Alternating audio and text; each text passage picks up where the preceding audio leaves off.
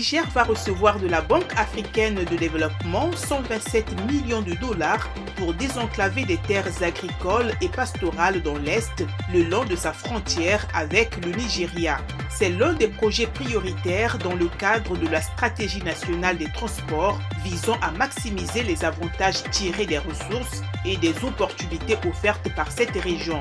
L'enveloppe comprend un prêt de 71 millions de dollars et une subvention de 56,8 millions L'Algérie a signé lundi un accord pour augmenter ses livraisons de gaz à l'Italie qui cherche à réduire sa dépendance de la Russie. La Sonatrach, la Société nationale des hydrocarbures, indique que l'accord avec Eni permet aux deux sociétés de fixer les niveaux des prix de vente de gaz naturel selon les conditions du marché pour l'exercice 2022-2023 conformément aux clauses contractuelles. De révision des prix. Pour terminer, la Tunisie prolonge d'un an la durée des prêts au secteur du tourisme.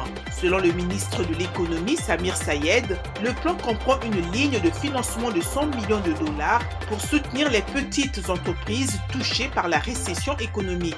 La Tunisie espère relancer le secteur touristique, crucial pour son économie, visant à attirer 4,7 millions de visiteurs cette année.